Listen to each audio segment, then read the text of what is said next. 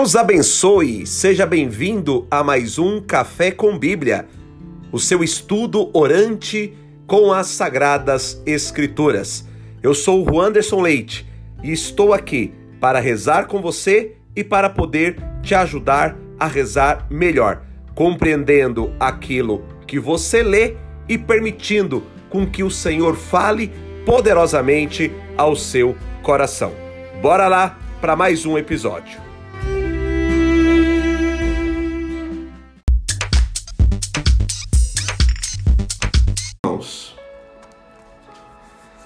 Glória a Deus. Então, mais uma vez, bom dia a todos e sejam muito bem-vindos para mais um Café com Bíblia, nosso estudo orante matinal com as Escrituras. Hoje, segunda-feira, dia 2 de agosto, 18ª semana do tempo comum. Primeira leitura já está aqui na tela, convido os irmãos a abrirem a Bíblia no livro dos Números, capítulo 11. Números, capítulo 11, versículo 4b até o versículo 15. Números, capítulo 11, versículo 4b até o versículo 15. Amém?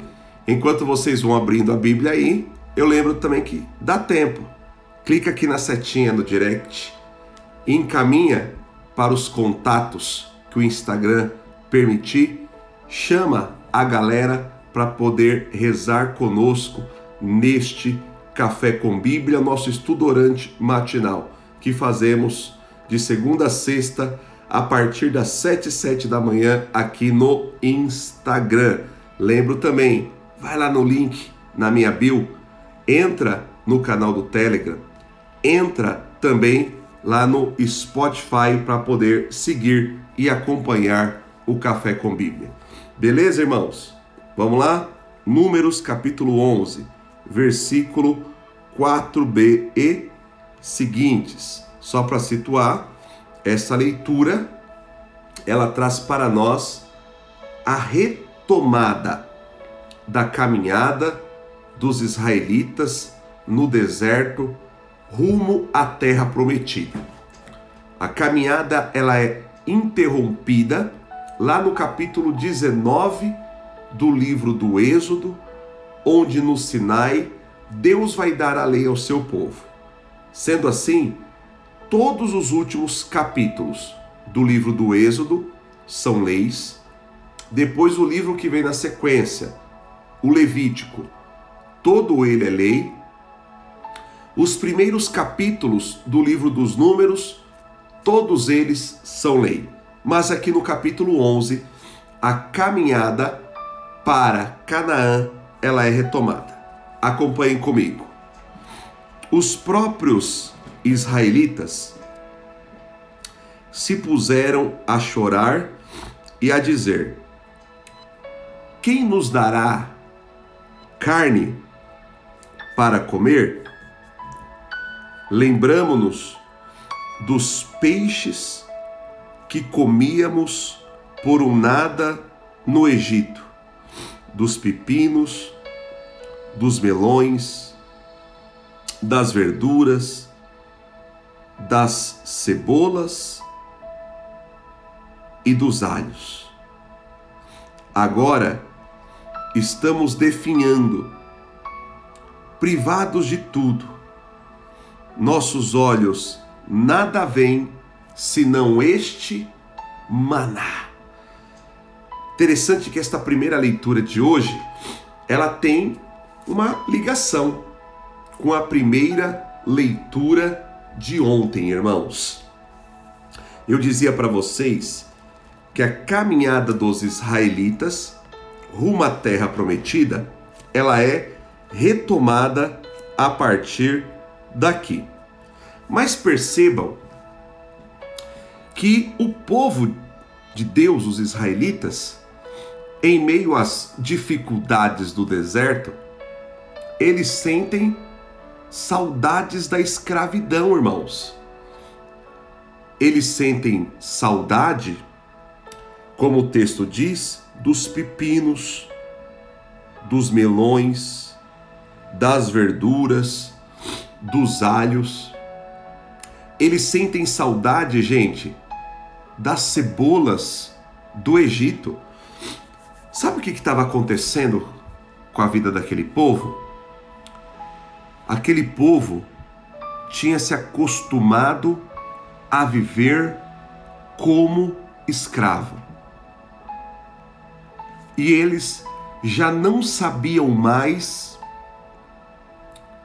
viver a liberdade, irmãos. Queridos, isso aqui traz para nós uma lição tremenda, gente. Quantas situações da nossa vida talvez o Senhor já tenha nos dado a libertação. Em quantas situações da nossa vida nós já estamos livres, mas talvez a gente viveu preso. Talvez nós vivemos escravos, cativos por tanto tempo que nós tenhamos uma dificuldade tremenda para poder caminhar em liberdade. O Senhor me dá uma visualização neste momento de uma pessoa fechada dentro de um quarto, irmãos. E este quarto ele está com a porta fechada, mas a porta não está trancada com chave. Essa porta ela pode ser aberta a qualquer momento. E o Senhor me dá um discernimento que há irmãos que têm vivido presos dentro deste quarto fechado. E para você sair para a liberdade, para você sair deste quarto fechado no qual você estava preso, você precisa ter a atitude somente de girar ali a trinca da porta. Basta você abrir a porta para poder sair. O Senhor está te dizendo: sai deste quarto. Não viva preso neste quarto. A porta já está aberta. Só gira o trinco. Abre a porta. Gira a fechadura. Sai daí de dentro. Eu não te levantei para viver preso dentro deste quarto. Eu te levantei para ser livre. Te levantei para ser livre. Abre a porta Abre a porta. Vem para a liberdade. Se não, irmãos, nós vamos continuar vivendo como os israelitas que no Egito viviam escravos, mas que quando foram livres sentiram saudades das cebolas do Egito. Ei, para que ter saudade de cebola, sendo que tem um banquete à tua espera? Para que sentir saudade de cebola, sendo que tem um banquete grandioso preparado para você? Para que viver preso num quarto fechado, sendo que basta girar a fechadura para poder sair? Vem para a liberdade Deus te ama, a tua vida é preciosa para Ele. E foi para ser livre que Ele te levantou. Amém, irmãos? Como a Silmara colocou aqui, ó, foi para a liberdade que Cristo nos libertou. Glória a Deus. O Edmilson colocou glória a Deus. O Claudião tá aí, ó. Eita, somos livres. Parabéns, Claudião. Deus abençoe, irmão. Sei que é teu aniversário hoje. Felicidades aí para você, meu irmão. Glória a Deus, bom dia Silvana, Michele, aleluia, irmãos. Vamos lá, vamos continuando. Versículo Vamos lá, versículo. Deixa eu achar aqui, vou achar aqui. 6. Agora estamos definhando, privados de tudo. Nossos olhos nada veem, senão este maná. O maná era parecido com a semente de coentro e tinha a aparência do bidélio. Amados, a primeira leitura de ontem, ela também nos mostrou que quando o povo teve fome no deserto, mesmo em meio à ingratidão, mesmo em meio à murmuração deste povo, Deus providenciou o maná. Deus providenciou o maná. Maná significa que é isso? Que é isso?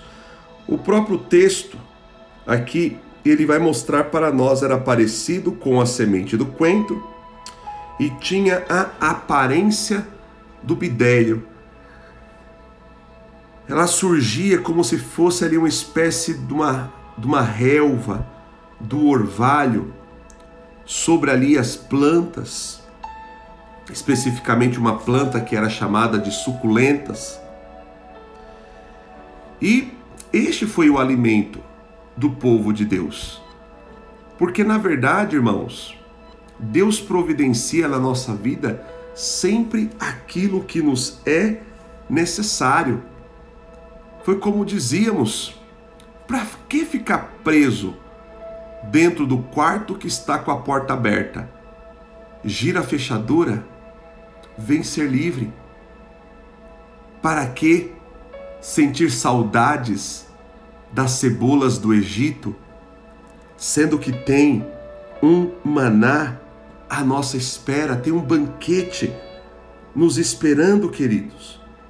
Versículo 8: O povo espalhava-se para recolhê-lo e o moía em moinho ou o pisava num pilão cozia-o em panelas e fazia bolos.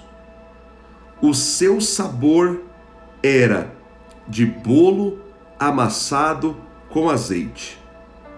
Quando à noite o orvalho caía sobre o acampamento, caía também o maná, como eu expliquei para vocês. Vamos lá? Versículo 10. Moisés ouviu o povo chorar. Cada família a entrada de sua tenda. A ira do Senhor se inflamou com grande ardor. Moisés sentiu-se grandemente desgostoso e disse ao Senhor: Por que fazes mal a teu servo, porque não achei graça a teus olhos, visto que me impuseste o encargo de todo este povo. Gente, olha só, Moisés, não há dúvida, foi um dos maiores líderes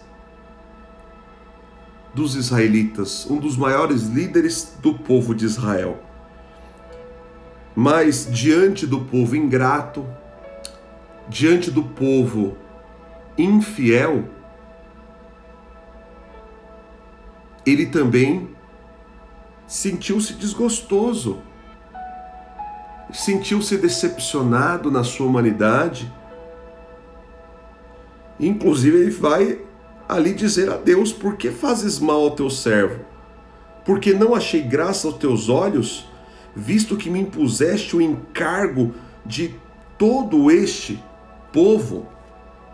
Aqui eu queria lembrar que neste mês de agosto é o mês das vocações. Ontem foi o dia dos padres, nós rezamos pelos padres. Domingo que vem nós vamos rezar pelos pelos pais. Gente,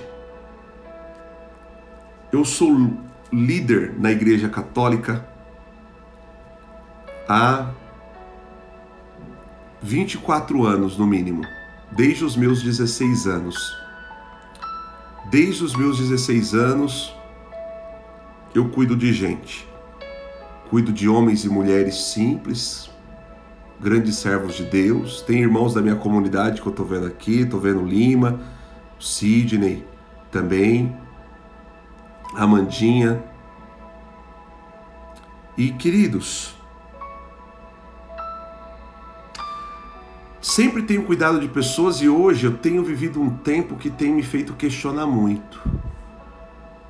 Porque eu tenho vivido e convivido, não só dentro da comunidade, fora dela também, com lideranças que estão feridas e que estão machucadas. Então hoje, além de cuidar do povo que Deus me confiou, eu tenho cuidado de lideranças de irmãos, amigos, que também estão feridos, machucados, que têm vivido também como Moisés as suas decepções com o povo e sabe o que, que me espanta um pouco? Me espanta saber que muitas vezes um líder ele carrega todo um povo sobre as suas costas. Mas quando este está ferido, todo um povo não consegue carregar um líder sobre as suas costas eu queria firmar um compromisso com vocês. Bora firmar um compromisso? Porque o estudo orante ele nos chama sempre para uma ação. Eu posso contar com vocês? Porque certamente você tem alguém que te lidera, você tem alguém que te pastoreia na sua comunidade. Às vezes não é só o padre, o pastor, eu falo pastor porque eu sei que eu tenho irmãos evangélicos também na minha audiência e que eu os amo muito. Nós vamos ter um compromisso nessa semana. Eu quero que você entre em contato com aqueles que te pastoreiam. Eu quero que você entre em contato com aqueles que cuidam de você, o seu padre, seu pastor, o seu coordenador, o seu líder, seu fundador. E eu quero que você pergunte para ele se está tudo bem com ele. Se ele precisa de alguma coisa. Sabe por quê? Porque tem muito líder sofrendo sozinho, como Moisés. Tem muita liderança que acumula muita coisa e não põe para fora, irmãos.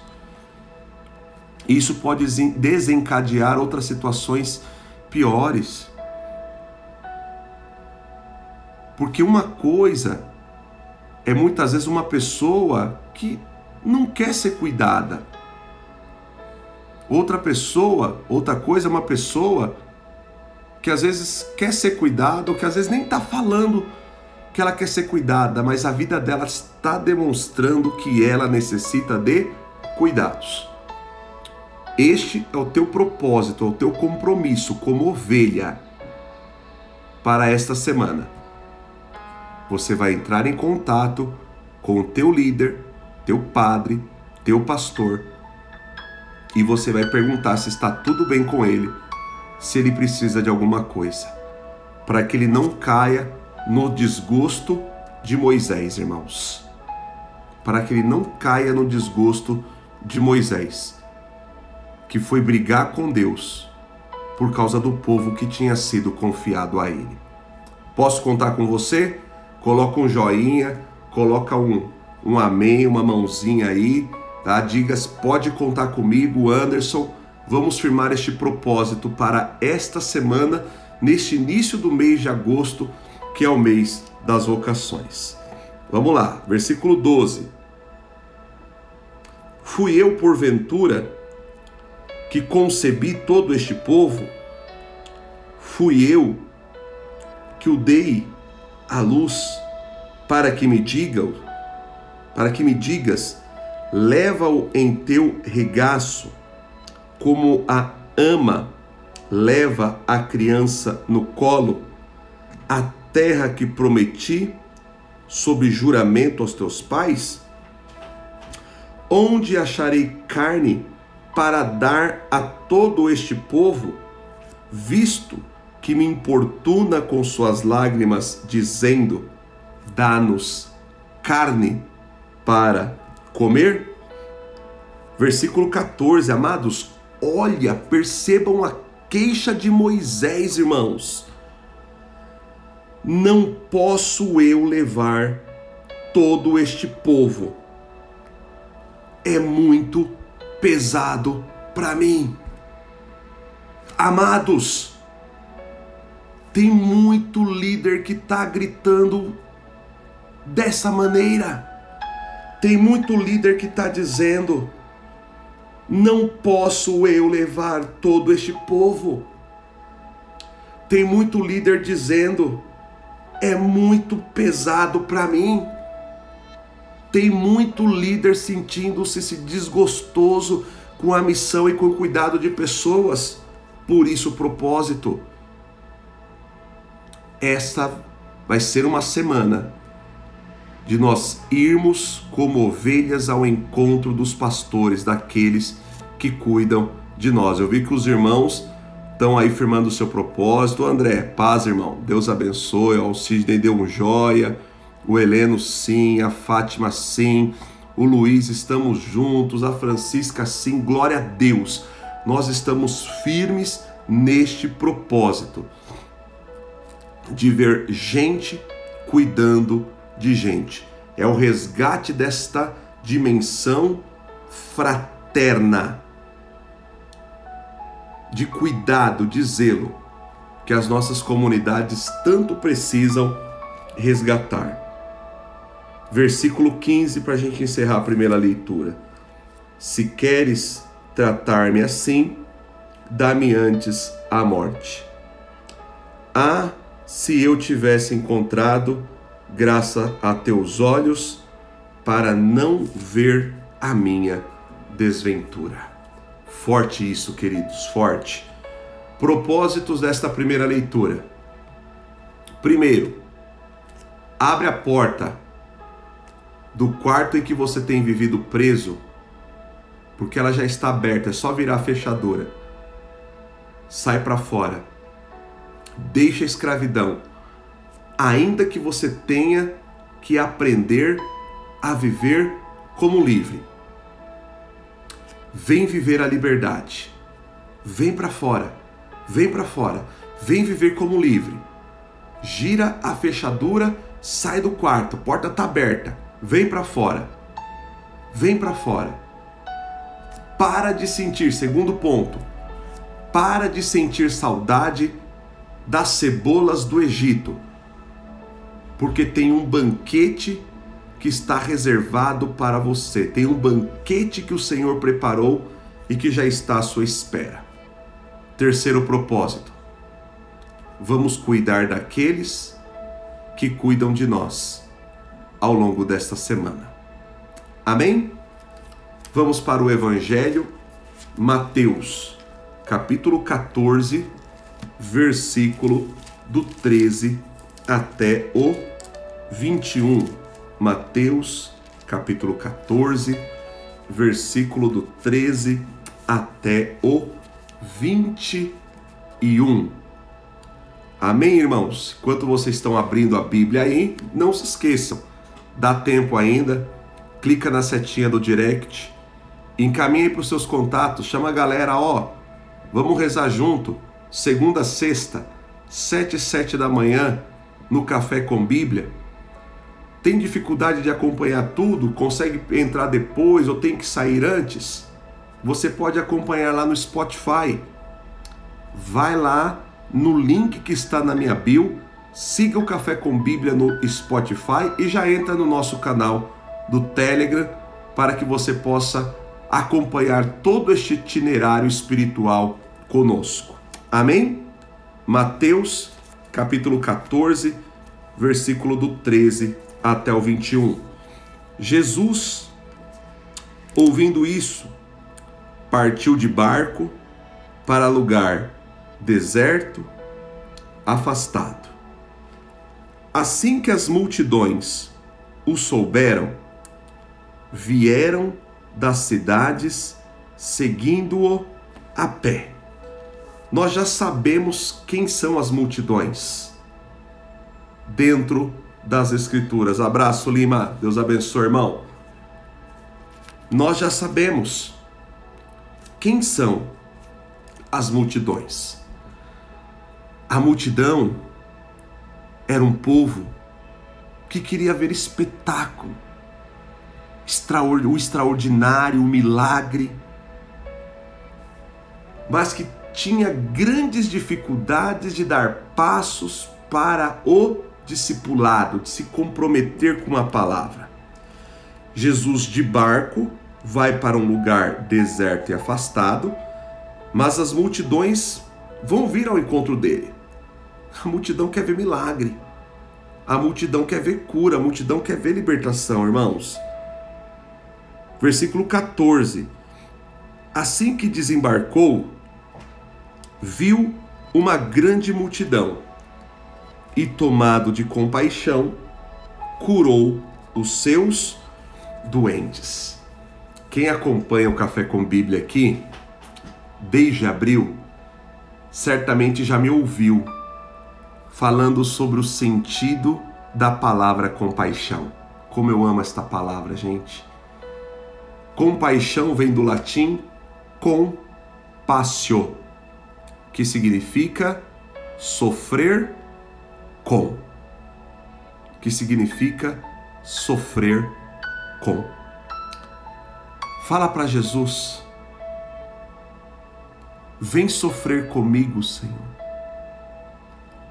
Coloca nos comentários: sofre comigo, Jesus. Tem compaixão de mim, Jesus. Não importa o que você tem vivido, não importa o que você tem passado. Tão certo quanto o ar que nós respiramos, é certo que Deus é bom, irmãos. É certo que Deus é compassivo, irmãos. É certo que Deus sofre conosco quando passamos por momentos de penúria. No teu sofrimento, Ele não está longe, Ele não está distante, Ele não está ausente. No teu sofrimento, Ele está do teu lado, tem essa certeza. Ele sofre com você. Mas transforma isso numa súplica, transforma isso num clamor. Sofre comigo, Jesus. Tem compaixão de mim, Jesus. Isso como a Silvana está colocando aqui, a Hilda, o Heleno, o Luiz, a Fátima, a Isa, sofre comigo, Jesus. Apresenta tuas dores, o que, que tem te ferido, o que tem te machucado, o que tem te angustiado. Tem compaixão de mim, Jesus. Sofre comigo, Jesus. Tem compaixão de nós como tivestes compaixão daquela multidão. Versículo 15. Chegada a tarde, aproximaram-se dele seus discípulos, dizendo: O lugar é deserto e a hora já está avançada despede as multidões para que vão aos povoados comprar alimento para si. Mas Jesus lhe disse, lhes disse: Não é preciso que vão embora. Dai-lhes vós mesmos de comer. Deixa eu falar uma coisa aqui para os irmãos. Em relação à religião, você por ela se consome ou dela simplesmente você consome no sentido de uma religiosidade de consumo, queridos. Nós somos chamados a nos consumir, gente. Nós somos chamados a nos consumir pelo povo, pelas vidas que o Senhor confiou a nós. Não somente consumir. Não somente ali no sentido do consumo, mas de se consumir mesmo. E sabe por que eu estou dizendo isso?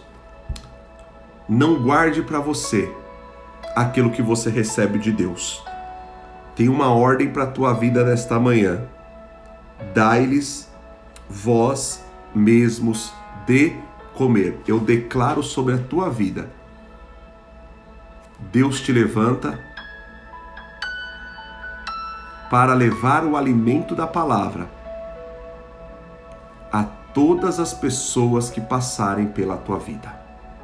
Amém? É ordem dele. Dai-lhes vós mesmos de comer. A que os discípulos responderam: Só temos aqui cinco pães e dois peixes. Disse Jesus: Trazei-os aqui. E tendo mandado que as multidões se acomodassem na grama, tomou os cinco pães e os dois peixes, elevou os olhos aos céus e pronunciou a bênção. Em seguida, partindo os pães, deu-os aos discípulos, e os discípulos às multidões.